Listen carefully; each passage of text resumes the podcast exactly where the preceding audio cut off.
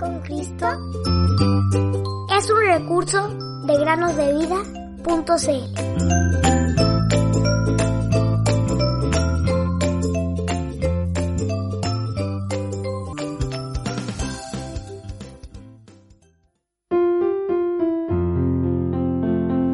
Encomienda a Jehová tu camino y confía en él, y él hará. Salmos capítulo 37, versículo 5.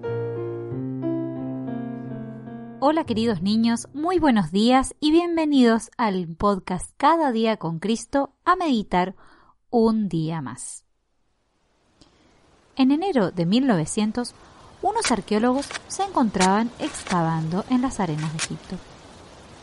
Pero en las fosas que abrían para sus investigaciones solo hallaban cocodrilos fueron descubriendo centenares de ellos, todos momificados, enterrados en las tumbas que estaban explorando. Los investigadores, siempre al acecho de curiosidades ignoradas, buscaban papiros, es decir, esas hojas sobre las cuales los antiguos egipcios trazaban sus jeroglíficos que, una vez descifrados, son una fuente de preciosa información. Pero estos arqueólogos no hallaban otra cosa que cocodrilos momificados. Finalmente, uno de ellos, contrariado y desalentado, haciendo un movimiento provocado por la impaciencia, lanzó una de esas momias contra una roca.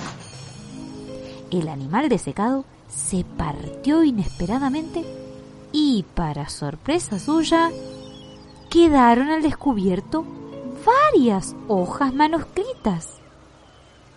El hombre, estupefacto, llamó a sus compañeros, quienes lo vieron de pie frente al objetivo de sus búsquedas.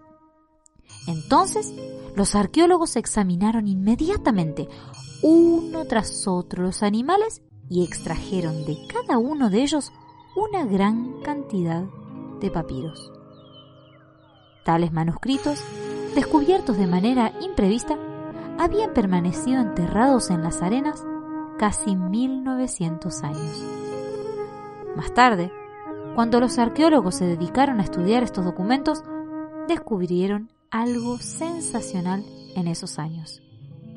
El idioma griego utilizado en el Nuevo Testamento, que hasta entonces muchos habían creído que era una lengua especial empleada solamente en tal libro, no lo era. El Nuevo Testamento fue escrito en el idioma que hablaba la gente común de aquellos tiempos. Esos manuscritos eran del siglo I de nuestra era. Esa original manera de conservar un material arqueológico importante era ligado al particular respeto que los egipcios sentían por el cocodrilo, probablemente porque es un animal bastante temible, ¿o no? Aquellos arqueólogos no pudieron juzgar inmediatamente la importancia que revistió su descubrimiento. Pero éste puso en evidencia que la Biblia puede resistir todos los ataques que quiere infligirle la ciencia que no tenga en cuenta a Dios. La palabra del Dios nuestro permanece para siempre. Isaías 48. Tu palabra es verdad.